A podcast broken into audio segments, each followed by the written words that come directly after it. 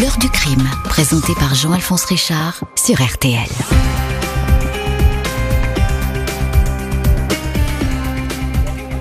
Et voilà. Ça, c'est la musique, le générique évidemment de, l'heure du crime. Et aujourd'hui, une heure du crime un peu particulière, puisque c'est les, auditeurs dans l'heure du crime.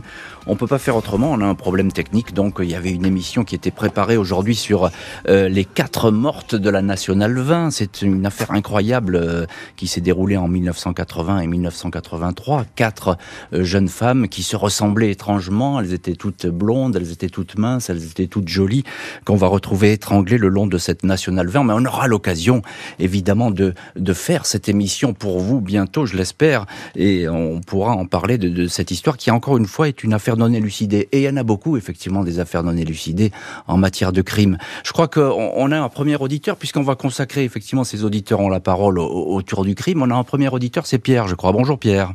Bonjour Jean-Alphonse, bonjour à tout le monde. Je suis ravi de vous entendre, allez-y. Moi également, et moi également, c'est pas souvent qu'on peut interagir avec vous. Mais c'est un plaisir. Moi, je voulais vous parler de l'affaire du pont de Ligonnès, qui m'a particulièrement marqué. J'étais au, collège à l'époque, et puis on avait quelques informations qui nous arrivaient comme ça. C'est vrai que c'est le scénario d'un polar, en fait, parce qu'on l'a jamais retrouvé. C'est tout à fait ça. Alors, ce qui fait la, la, particularité effectivement de cette affaire du pont de Ligonnès, euh, c'est effectivement c'est un petit peu comme le petit poussé, c'est-à-dire que euh, cet homme, il a laissé derrière lui euh, euh, des indices, des traces, et il a préparé sans doute au fil des mois, pendant longtemps, et dans sa tête et, et en solo, on a envie de dire, puisqu'il ne s'est confié vraiment pas à grand monde, sa disparition, on peut l'appeler comme ça.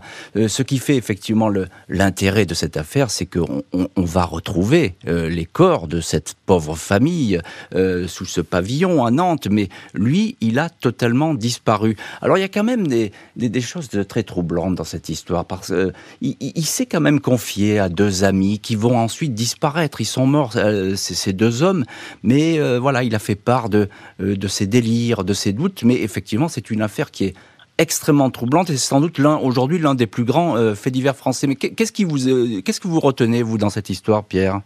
Eh ben, moi, ce que je retiens, c'est vraiment le, le, caractère un petit peu particulier où il enterre euh, sa famille sous cette dalle de béton. On a hmm. quelques factures qui arrivent au fur et à mesure. Et puis, on pense l'avoir vu un coup dans le sud, puis au final, on ne sait pas trop. Et puis, moi, ce qui m'a vraiment marqué, c'est qu'il y a deux ans, on a, ou deux, deux ans ou trois ans, on, on croit le retrouver à Limay en France ou hmm. en Grande-Bretagne dans un oui, premier temps. En Grande-Bretagne, en Écosse même. Et, euh, et, au final, oui, voilà, c'était un, un petit monsieur dans, à Limay dans les Yvelines qui, qui, a subi euh, cette. Euh, oui. Il y a vraiment une traque autour de cet homme-là, en fait. Mais oui, mais vous avez raison de, de souligner cet aspect de l'affaire parce que effectivement, euh, cette traque, elle passionne encore aujourd'hui la France entière. Il suffit de voir les réseaux sociaux. Tout le monde a son idée là-dessus. Qu'est-ce qu'il est devenu du pont de Ligonnès? Qu'est-ce qu'il s'est suicidé? Est-ce qu'il est quelque part sur une île? On ne sait pas. Est-ce qu'il a changé de visage? Est-ce qu'il a refait sa vie? Tout est possible. C'est la porte ouverte à tous les possibles. Et c'est en cela que l'affaire du pont de Ligonesse, euh, elle est euh, spectaculaire et elle est presque unique, j'ai envie de dire, par son, par son cheminement. Alors effectivement, vous faites euh, allusion à cette histoire quand même qui est extraordinaire, c'est que Dupont de Ligonnès, on croit le retrouver à un moment donné et tout, tout porte à croire que c'est lui. Il y a une dénonciation qui dit que c'est lui. Et puis on va se retrouver face à, à ce petit bonhomme, aujourd'hui qui est décédé d'ailleurs, ce, ce, monsieur qui était portugais, euh, qui ne ressemblait pas du tout, mais vraiment pas du tout à Dupont de Ligonnès, et qui effectivement faisait sa vie en Écosse. Et euh, voilà, effectivement, c'est pas lui, il euh, n'y a, pas de doute là-dessus. Oui, effectivement. Et moi, moi, ce que je, ce qui me marque vraiment, c'est la folie d'un homme, comment ça peut basculer du, jour au lendemain. On a très peu d'informations au final sur ce qui s'est passé avant, ben ce, meurtre, en fait, ces meurtres, mhm. et euh, comment en quelques quelques jours à peine, euh, même si ça avait vraisemblablement été prémédité, euh, il peut emporter comme ça toute une famille, sa famille en plus. Mhm. Donc c'est vraiment ça qui me marque chez ces grands criminels qui sont, et eh oui. qui sont bah, et eh ben parce que, euh, parce que la noirceur de l'humain en fait. Euh, oui, oh, ben c'est la, la, noirceur là, effectivement la, la, plus sombre qui soit. Et puis effectivement tout se passe euh, dans leur tête. Et, et ça, ça, ça, revient souvent pour les grands criminels. D'ailleurs, euh, on, a Fabien en ligne. Bonjour Fabien. Merci de me recevoir. Ah, merci à vous d'appeler Fabien, parce que c'est une heure du crime, vous vous rendez compte, qui est un petit peu particulière. Je sais que vous êtes auditeur de l'heure du crime. Et vous, vous nous appelez, Fabien, je crois, pour l'affaire Simone Weber, c'est ça? Euh, Notamment, en fait, trois affaires m'ont marqué. Moi, je sais pas, on peut en discuter. L'affaire Simone Weber, c'est vrai, ça tient beaucoup à la personnalité de, la, criminelle elle-même. Mhm. L'affaire euh, dont vous avez parlé, l'affaire Henri-Jean Jacomet. Alors, dites-nous un mot sur l'affaire Jacomet, justement. Résumez-la pour vous. Alors, euh, pour faire rapide, Henri-Jean Jacomet travaille de nuit. Il arrive chez lui après une nuit de travail dans le petit village du Hos. Mhm. Euh, sa femme n'est pas là. Mhm. Donc il pense qu'elle est chez ses beaux-parents à l'autre bout du village. Il se rend là-bas et il va découvrir euh, sa femme baignant dans une mare de sang dans la cuisine. Euh, on va voir qu'il y a en fait trois trois, trois morts, trois victimes dans, dans cette maison-là. Mhm. L'instruction va être assez longue et au bout, je crois, au terme de six ou sept années d'instruction, Henri-Jean Jacomet, contre un peu contre toute attente, se retrouve devant une cour d'assises mhm. qui va innocenter, mais sa belle famille et les parties civiles étant convaincus que c'est lui le criminel, vont poursuivre, euh, vont essayer d'aller jusqu'au bout, et finalement, c'est l'ADN qui viendra innocenter définitivement eh Jacomet. Eh oui, alors cette affaire Jacomet, c'est bien de l'avoir choisi d'ailleurs l'affaire Jacomet, parce que euh, très souvent dans les affaires criminelles aujourd'hui, euh, l'ADN. Euh, encore une fois, l'ADN juridiquement, c'est pas une preuve. Hein. Euh, on, ne peut pas retenir l'ADN comme étant une preuve devant un tribunal. Mais le fait est, c'est que l'ADN, il, penche toujours du côté de l'accusation. dans cette affaire, c'est l'ADN, heureusement, qui va effectivement sauver Jacomet et qui va lui permettre effectivement d'accéder à, l'innocence. Donc ça, effectivement, c'est un fait nouveau et c'est très intéressant. je crois que l'affaire Weber aussi, hein, bah, pourquoi elle vous intéresse cette affaire Weber? Ah, pour la personnalité, je pense, de, cette femme-là qui est arrivée à, enfin, comment dire, alors que tout la, la confond, hein, il n'y a pas de preuve, mais il y a un faisceau d'éléments euh, vraiment euh, dense, mm. euh, elle va tenir tête aux enquêteurs, elle va tenir tête aux juges, et les enquêteurs confieront même qu'à un moment donné, alors qu'ils sont en pleine filature au départ, elle ne sait pas qu'elle est suivie, ils ont l'impression que c'est eux qui sont suivis et surveillés par Weber. Mm, mm, mm. Ça donne une idée un petit peu de la, un petit peu, il y a une forme de charisme chez Weber. Hein. Ah oui, elle domine, elle domine euh, son, son, son sujet. Si alors, alors moi j'ai beaucoup entendu, on a beaucoup travaillé sur Weber parce que effectivement c'est un personnage qui est fascinant. Simone Weber, elle vit, elle vit encore hein, aujourd'hui. Hein. Elle, est, elle est à Cannes, elle est dans une maison de retraite. On l'avait eu d'ailleurs très brièvement dans l'heure du crime. C'est une vieille dame, elle est fatiguée aujourd'hui. Mais euh, chaque fois que j'ai pu en parler avec des enquêteurs ou, ou avec euh, le juge d'instruction qui, qui, traitait cette affaire, euh, il y a exactement ce que vous dites, c'est-à-dire qu'il y a une espèce de, de, femme qui est totalement glaciale, qui est sûre d'elle, qui ne lâche rien et qui a cette ce pouvoir presque magnétique euh, de, fixer la parole. C'est-à-dire que on n'a pas grand-chose à dire face à, Simone Weber. Elle, joue avec ses interlocuteurs et puis elle est très sûre d'elle. Euh, parce que dans Simone Weber, il y a beaucoup de preuves. Il y a plein d'histoires où il n'y a pas de preuves, où il n'y a pas d'indices, c'est compliqué. Avec Simone Weber, il y a ce qu'il faut. On peut dire qu'il y a du matériel, comme on dit, hein, euh, du côté des enquêteurs. Mais elle a jamais rien lâché. Elle a réponse à tout, et c'est une petite bonne femme qui est pleine d'énergie. Euh, moi, je l'ai vue une fois euh, avec euh, un, regard qui est qui vous transperce. Il n'y a pas d'autre mot. Elle, a des yeux gris bleus qui sont là et qui vous fixent, et on n'a pas grand-chose à dire face à Simone Weber. Donc après, il y a tout le, fantasme hein, autour des criminels, c'est-à-dire que on, refait un petit peu l'histoire avec, on dit effectivement elle a ce regard et tout, mais bon, euh, voilà, euh, ça c'est pour Simone Weber, mais effectivement vous avez raison, c'est une personnalité criminelle qui est euh, assez exceptionnelle, on peut le dire comme ça.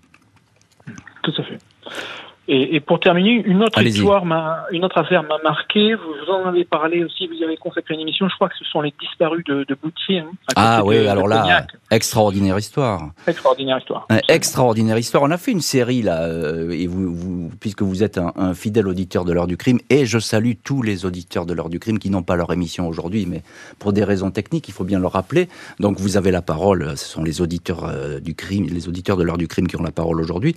Alors les disparus de Boutier, on a fait une émission pour une série spéciale qu'on a fait à Noël, les, crimes de Noël.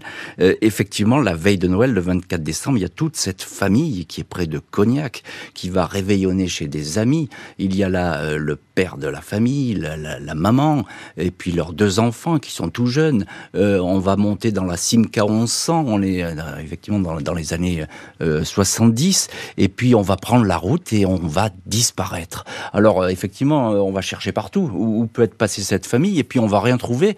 Et puis l'enquête va révéler que la vie de cette famille, qui semblait paisible, ben, comme toutes les familles, parfois il y a des problèmes, il y a des soucis, il y a des infidélités. Et c'est le cas pour cette famille où on va retrouver un amant de, de, de, la mère de famille. Ça va être un petit peu, peut-être, pourquoi pas, un mobile? Est-ce que le, le mari a s'est énervé et puis effectivement a, tué tout le monde dans un accident. Le problème, et vous avez raison euh, de le souligner, Fabien, le problème, c'est que dans cette histoire, on n'a rien retrouvé, rien retrouvé du tout, euh, que ce, que ce soit, hein, voilà, absolument rien, que ce soit dans la Charente ou euh, dans les carrières avoisinantes. Et pourtant, Dieu sait si les enquêteurs ont cherché, si les pompiers ont été mobilisés, mais on n'a rien retrouvé du tout. En cela, les disparus de Boutier, moi, c'est une des affaires que je préfère, je vais vous dire, dans, dans l'heure du crime. Mmh, mmh. Les disparus de Boutier, pour moi, elle est toujours fascinante. On peut la l'a raconté euh, dix fois, cent fois. On a toujours ce souci. Et vous savez que l'enquête continue hein, sur la disparue de Boutier. Oui. C'est pas terminé. J'ai appris ça effectivement, et, les perspectives sont immenses en termes d'imagination parce qu'ils ont cette voiture a pu aller très loin en fait. Elle a pu rouler peut-être 10 heures. Bien sûr. A pu aller en Espagne, pu se rendre on ne sait où? Oui, alors moi, si, vous voulez, si, vous voulez mon sentiment, c'est que la voiture, elle est pas loin. Euh, je pense que la voiture, elle est au fond d'une carrière ou etc. Et euh, elle, ou peut-être au fond de la Charente, pourquoi pas bloquée sous, sous, sous, sous, des, sous des gravats ou sous des feuilles, mais enfin, elle est peut-être pas très loin. Voilà, ça c'est mon sentiment, mais pour l'instant, euh, voilà, on n'a rien retrouvé. Je pense pas qu'il soit parti en Australie, comme on l'a dit. merci beaucoup. Ils sont certainement pas vivants. Merci beaucoup, Fabien, pour votre témoignage et restez fidèle à l'heure du crime parce que on compte sur vous pour nous écouter tous les jours de 14h30, 15h30. Euh, On va prendre encore une auditrice, c'est Marie-Hélène. Bonjour Marie-Hélène. Bonjour, bonjour. Bah, écoutez, je suis très contente de vous avoir suite à ce problème technique. Ah, c'est un problème technique, mais vous voyez, le, je suis toujours à mon fauteuil, donc c'est déjà pas mais mal. Oui. Mais c'est euh, génial. Moi, j'ai plus que la voix qui fonctionne, donc euh, ça, ça marche encore. Cette voix qui nous charme et qui ah, nous fascine. Hein. C'est gentil, comme tout. C'est vrai. Mais je suis, je suis ravi de vous entendre, Marie-Hélène, parce qu'effectivement, on n'a pas l'occasion d'échanger comme ça avec les auditeurs de l'heure du crime, et vous êtes nombreux et fidèles à cette émission, et donc effectivement, on ne peut que vous adorer, parce que sans vous, sans les auditeurs, on n'existerait pas. Alors moi, j'ai votre petite feuille, j'ai votre petite fiche sous les yeux. Oui. C'est j'aime beaucoup l'affaire du pont de Ligonnès. On en a un peu parlé. Oui. Euh, on va parler des autres, des deux autres affaires, si vous voulez bien, Marie-Hélène, qui vous intéresse. C'est Jubilard et Flactif. Oui. Alors un mot sur déjà, bon, l'affaire Jubilard. On est en plein dedans. C'est pas fini. Hein. Je sais. Hein, voilà. Alors, pourquoi vous êtes euh, vous êtes attentive à cette affaire? Eh bien, écoutez, cette affaire euh, qui, a eu lieu une, une fin d'année au moment des fêtes, avec euh, Delphine qui est infirmière, je suis infirmière aussi, m'a vraiment euh, passionnée parce que bon à force d'écouter souvent toutes ces émissions et tout je dis pas qu'on développe des compétences mais on apprend à réfléchir on apprend à être pragmatique et grâce à vous, on apprend beaucoup. Ah, et, vraiment, c'est un mystère total. C'est le mystère de la chambre jaune. Alors, elle s'est évaporée. Qu'est-ce qu'elle est devenue? Ah oui, alors euh, et puis il y, a, autre chose. Je vais compléter ce que vous dites, Marie-Hélène, parce que il y a autre chose de très important dans cette affaire, c'est que c'est une des premières affaires très très modernes en matière de crime. C'est-à-dire que tout se fonde aujourd'hui sur la technologie dans cette affaire. Euh, si on accuse euh, le mari, on ne sait pas si c'est lui. Hein, pour l'instant, il, est, présumé innocent. Il faut bien le répéter, hein, Cédric Jubilard. Mais si on accuse le mari, c'est parce qu'on a examiné la téléphonie, parce qu'on a euh, regardé son ordinateur, parce qu'on a calculé euh, le temps qu'il fallait pour aller du point A au point B, etc. Ça, c'est assez nouveau, vous voyez? Oui. Est-ce que vous pensez pas non plus qu'on était fraîchement sorti de l'affaire Jonathan Laval hmm. et, que malgré, même en s'en défendant, euh, voilà, on, avait tout ce passif-là déjà médiatique qu'on avait. Complètement d'accord avec vous. Hein? Complètement d'accord avec vous. Il y a effectivement, et tout début, il faut s'en souvenir, il faut jamais perdre la mémoire en matière de faits divers, en matière d'affaires criminelles. Euh, au, tout début de l'affaire Jubilard, on va faire effectivement le, euh, le lien avec l'affaire euh, dont. Eh ben oui, il se fait tout eh seul en fait. Hein. Que vous venez d'évoquer, parce qu'on va dire, ben c'est le copycat, comme disent les Anglais. Voilà, c'est la, la copie conforme. Alors c'est pas tout à fait ça, mais effectivement, parce que là, en l'occurrence pour pour Daval, le corps de la malheureuse a été été retrouvé. Hein, donc, voilà, donc là, on avait quand même une piste très sérieuse. Et puis, les gendarmes ont, ont, patiemment tourné autour du mari pour ensuite lui sauter dessus. Là, c'est un peu plus compliqué, il n'y a pas de corps. Alors, il faut savoir qu'en matière criminelle, Marie-Hélène, je vous apprends rien parce que vous êtes une auditrice de l'heure du crime. En matière criminelle, effectivement, c'est pas parce qu'il n'y a pas de corps qu'il n'y a pas d'affaire. Hein. On est d'accord. Tout à fait. Hein, donc voilà. Et puis bon, euh, ce qu'il faut dire aussi, c'est que chez Jubilard, au, premier abord, on, on, nous avait donné l'image d'un couple. Euh, voilà. Bon, la maison était certes un petit peu particulière, mais enfin, bon, un couple qui s'entendait bien, tout allait bien. Et puis plus on a ah, creusé, ben plus on a eu des ah, éléments, plus on s'est rendu compte que ça n'allait pas, comme chez Daval. Eh oui, mais vous savez, ça c'est le propre de, des enquêtes criminelles, c'est qu'on croit que tout va bien, que le paysage est, est, tranquille. Oui, euh, radieux. ouais, radieux, qu'il n'y a pas de nuages dans le ciel et, que les gens s'aiment. Eh ben, parfois, les gens ne s'aiment pas. Et, il y a quand beaucoup on gratte, et, euh, quand on gratte, eh ben, il y a beaucoup de nuages dans le ciel. 14h30, 15h30. L'heure du crime sur RTL. On va prendre tout de suite un nouvel auditeur, c'est Jean. Bonjour Jean. Bonjour, euh, Jean-Alphonse Richard. Merci beaucoup euh, d'être aujourd'hui euh, au, téléphone de l'heure du crime. C'est ce que je dis toujours à mes invités, mais là aujourd'hui vous êtes un auditeur et je suis ravi de vous entendre. Alors vous, il y a une affaire qui vous intéresse parce que j'ai ma petite fiche sous les yeux. C'est l'affaire Christian Ranucci, 1974. L'affaire Christian Ranucci, on l'a appelée l'affaire du pull au vert rouge. Hein. C'est bien ça, Jean? Absolument, sur le nom du livre de notre ami Gilles Perrault. Hmm. Alors, qu'est-ce que vous en retenez de cette affaire? On a dit beaucoup de choses sur le pull au vert rouge, parce que c'est une affaire euh, française, criminelle, de, de très haute volée, j'ai envie de dire. Hein. Il y a eu beaucoup de littérature écrite là-dessus. On a dit qu'il était pas coupable, etc., euh, que c'était une erreur judiciaire. Enfin, il y a eu tout un débat là-dessus tout s'est déroulé en trois temps. En hmm. fait, il y a d'abord eu une enquête à charge en 74 qui a abouti à ce que tout le monde se dise que cet homme était coupable. Ensuite, le livre est sorti de, de Gilles Perrault et tout le monde disait qu'il était innocent. Vous savez comment les choses changent. Et en trois, il y a une mauvaise musique qui est revenue depuis 6-7 ans où alors on essaie de lui faire porter à nouveau la culpabilité. Moi, quand j'ai regardé ça, j'ai travaillé tranquillement, j'ai regardé les éléments de chacun et je peux vous dire, euh, Monsieur Alfonsi, que cet homme, et je ne cherche pas à prendre parti pour quoi que ce soit, mais il ne peut pas être coupable. Alors, vous, vous avez cette conviction parce que je sais que dans les affaires, vous savez, c'est comme l'affaire Grégory, il y a toujours euh, presque deux clans qui se dessinent, hein, euh, coupable ou pas coupable. Alors, dites-moi pourquoi, en quelques mots, Jean, pourquoi, eh, eh, pourquoi selon vous, il n'a pas tué eh bien, je vais vous dire pourquoi. La, première petite, chose, la petite Dolores Rambla, il faut bien le dire. Hein. Maria Dolores, oui. Maria Dolores. Et, comment dirais-je? Alors pourquoi? Parce que la première chose, quand il y a l'enlèvement, si on regarde calmement les déclarations de chacun, le comment dirais-je, le, le, le, le, petit garçon qui était avec sa sœur voit un homme arriver, mhm. euh, dire qu'il cherche un chien, donc vrai. Et, et, il témoigne de quoi l'enfant? Il dit euh, cet homme qui était grand, brun, etc., est parti dans une Simca 1100 grise. Mhm. Aussitôt après, ceux qui disent qu'il est coupable disent mais c'est pas vrai, il a jamais dit ça, il connaît pas les voitures. Or, le soir même, quelle voiture cherchent les policiers? Partout, les policiers disent on cherche une Simca 1100. Je pose la question, sur quoi on se base pour chercher une Simca 1100 si c'est pas l'enfant? Bien sûr. Bien question 1. Le lendemain, un garagiste, un carrossier qui plus est, vient témoigner à son tour, donc le lendemain, et dit voilà, je suis carrossier depuis 25 ans, c'est Monsieur Spinelli. Mhm. Et il dit il y a une Simca 1100 grise qui s'est arrêtée hier. Alors là, moi je dis une question qu'un enfant puisse se tromper, admettons, mais un carrossier de 25 ans un carrossier peut pas se tromper. Vous, ah, le mec, 25 ans de carrière. Vous avez raison. Alors, je, vous arrête, Jean, parce je que vous en prie. Je, trouve ça formidable, moi, que vous, comme ça, que les auditeurs, ils, se, c'est pas qu'ils se changent en enquêteurs, mais que vous vous intéressiez autant au dossier. Euh, juste un, mot, parce qu'après, on, va parler du, du, film Le Pull au vert rouge, mais, mais juste un, un mot, et avec notre ami euh, euh, Vincent Perrault, qui est ici en studio avec moi. juste un, un mot. Comment vous avez, vous vous renseignez là-dessus sur ces affaires? Vous lisez beaucoup, vous regardez à droite? Droite à gauche Vous interrogez des gens En un, j'avais regardé tout à fait par hasard.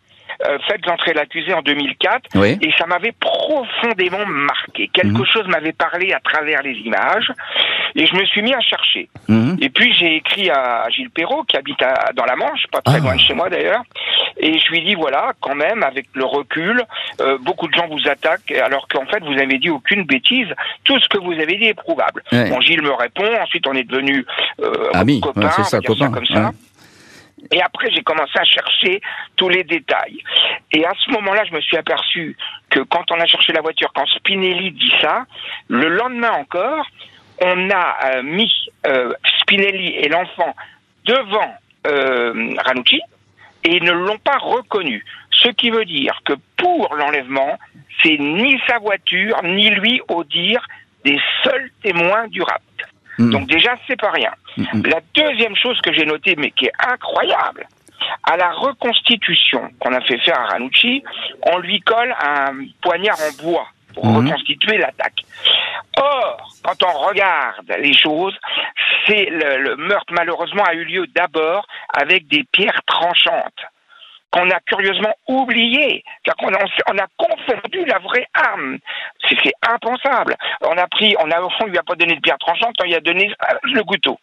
Bon, le couteau, c'était l'arme de hmm. la deuxième, du deuxième épisode. Euh, je, vois Jean, enfin, je, excusez-moi de, vous couper, mais euh, euh, c'est extraordinaire parce que moi je suis très admiratif de, de, votre travail parce qu'il n'y a pas d'autre mot.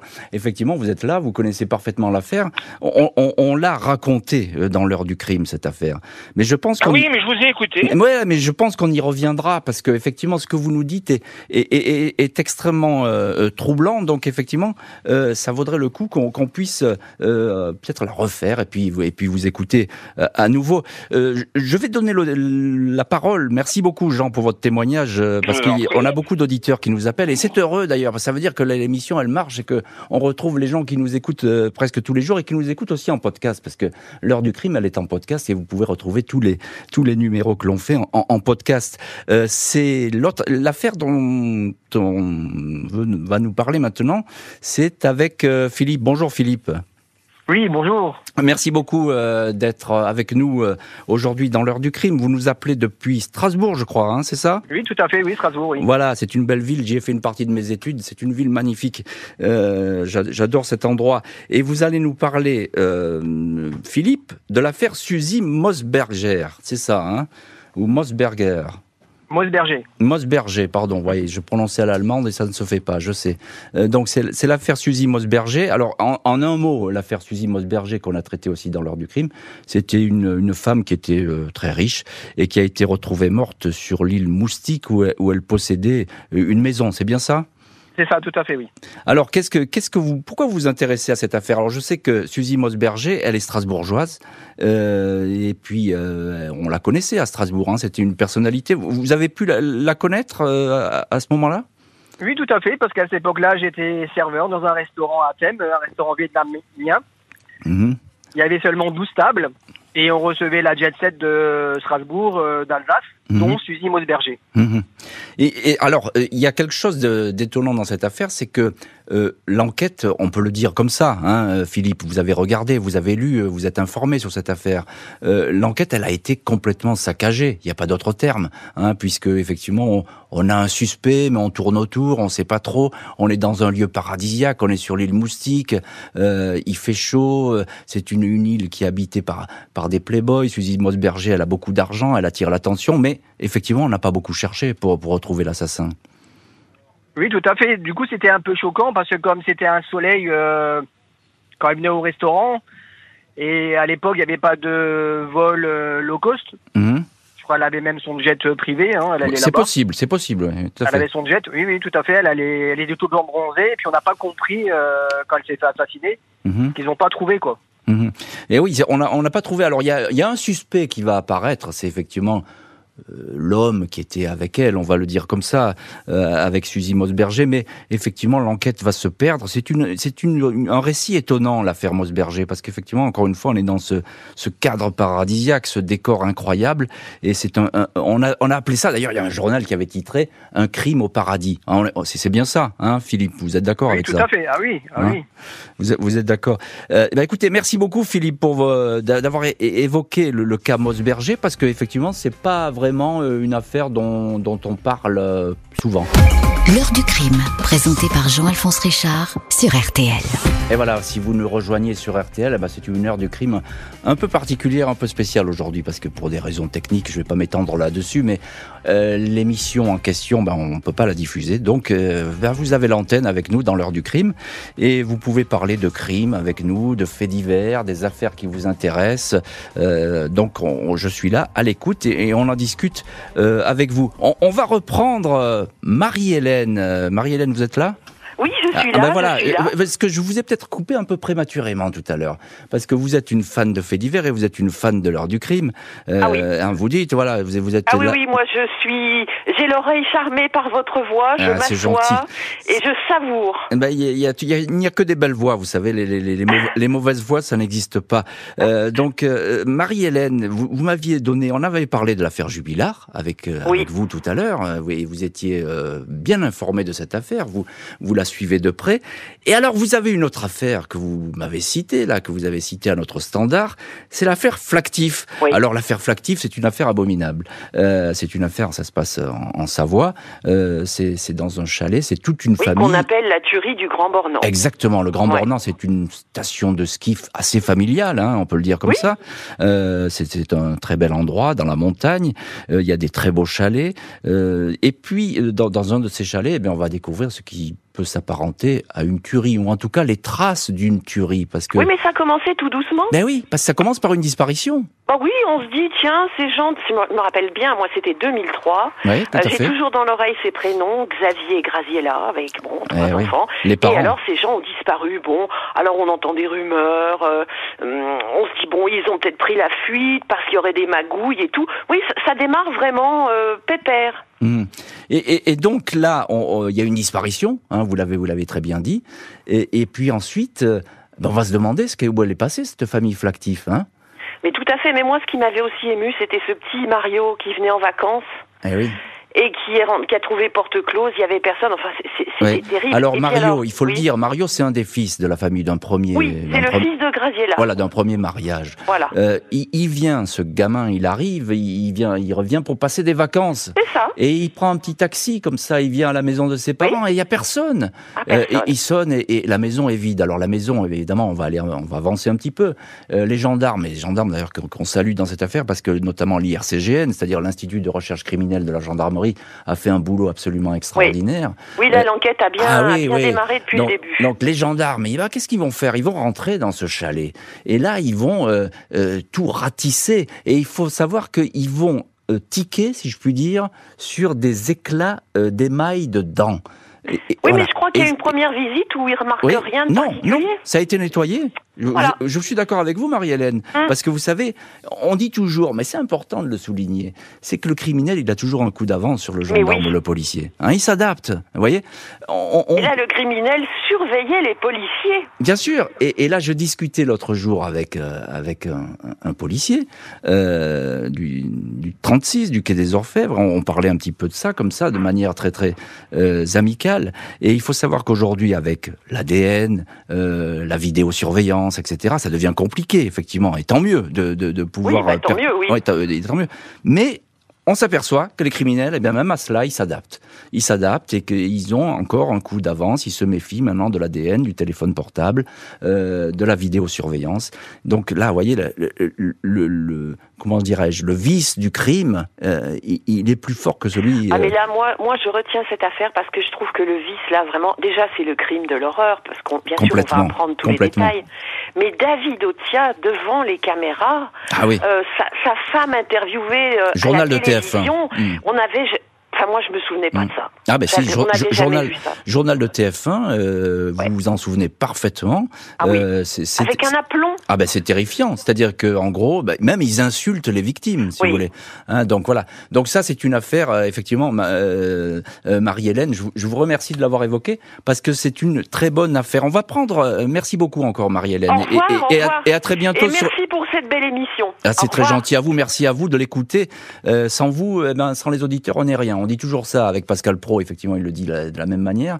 Chaque fois on dit ça, mais c'est la vérité. Sans les auditeurs, on n'est pas grand-chose. Euh, Marie-Françoise, bonjour.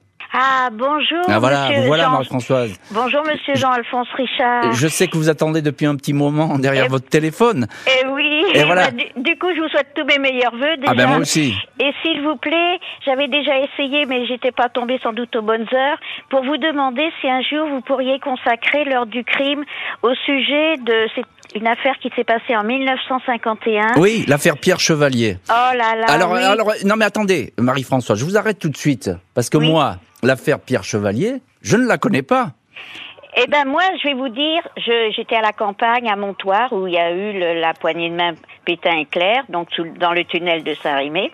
Et donc je ne suis arrivée euh, qu'une fois adulte, enfin si on peut dire que j'étais adulte un jour, à 25 ans par là, sur Orléans. Alors quand je suis arrivée, euh, que je suis arrivée et j'ai travaillé donc 35 ans de nuit à l'hôpital, euh, en fait je suis arrivée en 76 à l'hôpital et à ce moment-là, si hmm. vous voulez, moi j'entendais plutôt parler de la rumeur d'Orléans. oui, tout à fait, les hein. femmes qui disparaissent, hein, c'est ça. Et il n'y a pas très très longtemps, que j'ai entendu parler de cet événement tragique et je me suis penchée un petit peu sur ce fait et quand on y regarde bien, alors donc c'était quelqu'un qui était vraiment très brillant, hein, ce monsieur Chevalier. Oui, il était hein. secrétaire d'État à l'enseignement, c'est ça? Attendez, c'est qu'avant ça, il était médecin quand même. Hein. Hmm.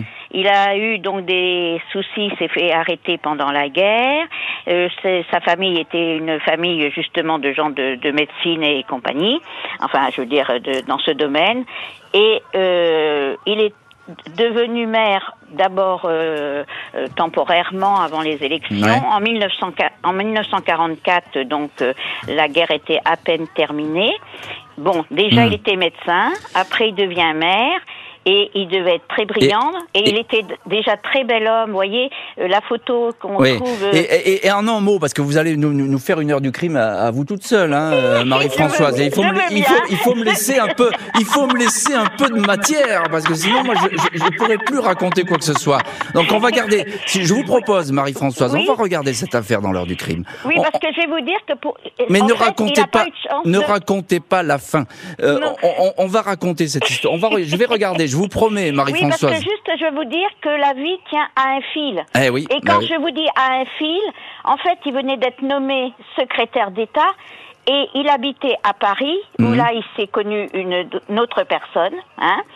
Et donc, il avait une maîtresse bah à oui, Paris. Bah, et il habitait rue Jeanne d'Arc, la grande, dans la, la, principale rue d'Orléans qui donne à la cathédrale, vous voyez. Et voilà, c'est que il devait aller inaugurer un pont à Châtillon-sur-Loire. Eh ben, écoutez... Mais comme il était grand fumeur, il a fait oh un trou dans son pantalon. Ah, bah Et c'est parce que il est venu se changer que, est arrivé l'événement. Ah que... que... ça a mal tourné. Mais non, on n'en dit pas plus, Marie-Françoise. Je vous remercie beaucoup pour votre témoignage et puis je vous assure qu'on va regarder cette affaire euh, Pierre Chevalier. On va prendre Didier qui est au téléphone de l'heure du crime. Bonjour Didier. Bonjour Alphonse. Ben, merci beaucoup. Ça nous fait plaisir de vous entendre. Ah ben moi je suis. On a l'habitude avec Pascal et toute sa petite. Euh, ah ben oui, ben, petite, équipe. Ah, là c'est une, une, autre punition. Alors attendez, euh, Didier, vous allez trop vite. Vous êtes ancien gendarme. Hein. Euh, oui c'est ça. non non, c'est-à-dire que j'ai fait mon armée dans la gendarmerie. Ah c'est pas pareil, d'accord. À l'époque on avait eu, on avait eu, comment ça s'appelle, cette affaire Villemain qui était arrivée, c'est-à-dire Grégory. Et moi je me suis toujours posé la question il y a l'ADN qui est en cours. Et moi, je me suis toujours posé la question, comment se fait-il que M. Villemain a été voir sa femme à l'hôpital, qui attendait un, un, bébé, il est resté une demi-heure avec elle, et après, il est parti, il a été chercher le fusil, il a été tuer la roche. Alors ça, euh, euh alors euh, Didier, on, on est d'accord, mais là, euh, ça fait partie, j'ai envie de dire dans cette affaire, euh, ça fait partie de l'intime. attendez, mmh. attendez, moi j'ai pas de réponse là-dessus. Mmh. L'affaire, je la connais bien, je l'ai même couverte lorsque j'étais jeune journaliste mmh. à, à l'époque. on a beaucoup traîné nos guêtres là-bas, dans cette dans cette vallée perdue des Vosges. ce que je veux dire, c'est que on, a, euh, il y a eu là dans cette affaire qui est épouvantable, d'ailleurs. C'est un fiasco ah à la fois. Je le dis toujours, ça, c'est un fiasco euh, policier, c'est un fiasco judiciaire et c'est un fiasco médiatique. Et nous, les journalistes, nous avons notre part de responsabilité dans cette affaire. Moi, je le reconnais bien volontiers. Euh, mmh. Mais le fait est, c'est qu'il faut dire que euh, les Villemains, ils ont été accablés. Euh, ils étaient montrés du doigt euh, comme des pestiférés. Euh, Christine Villemain, c'était c'était elle qui avait tué son fils. Donc tout ça, voilà, tout, tout ça a été épouvantable. Donc moi, si vous voulez, j'ai pas de réponse à ça. Moi, simplement, je pense qu'aujourd'hui, l'affaire, elle n'est pas terminée. Ce que vous l'avez très bien dit, Didier. bien sûr. Voilà, l'affaire, elle n'est pas terminée. Donc, euh, déjà, il faut laisser euh, tranquille ces, ce couple Villemain et leurs enfants, ah leurs autres enfants. Ils ont ah assez, ils ont assez payé, lourdement payé dans, dans cette affaire. Donc, hmm. voilà. Euh, et ensuite, on verra, parce qu'effectivement, même si les, les témoins meurent et que les langues ne se délient plus, on verra si, grâce à l'ADN, peut-être, il y aura euh, une sortie et peut-être il y aura une explication à cette histoire. En tout cas, Didier, je vous remercie beaucoup pour votre écoute. C'est un plaisir de vous avoir et je remercie, voilà, et je remercie tous les auditeurs qui euh, qui ont participé à cette émission un peu particulière, un peu spéciale. Effectivement, des auditeurs ont la parole dans l'heure du crime pour parler de crime. Peut-être on refera ça, qui sait, parce que ça peut être une, émission intéressante. Parce que je vois que vous avez plein de choses à dire et que vous êtes très très bons, vous êtes tous très calés et vous êtes des véritables enquêteurs. Merci à vous tous et toutes euh, dans cette heure du crime. Et puis on va en essayer de se retrouver lundi avec cette fois la technique qui marchera. Et une belle heure du crime que je vais vous proposer. Je vous dis pas encore quoi, mais vous verrez, vous verrez pardon, ça sera super. À plus. Merci à vous. L'heure du crime, présentée par Jean-Alphonse Richard sur RTL.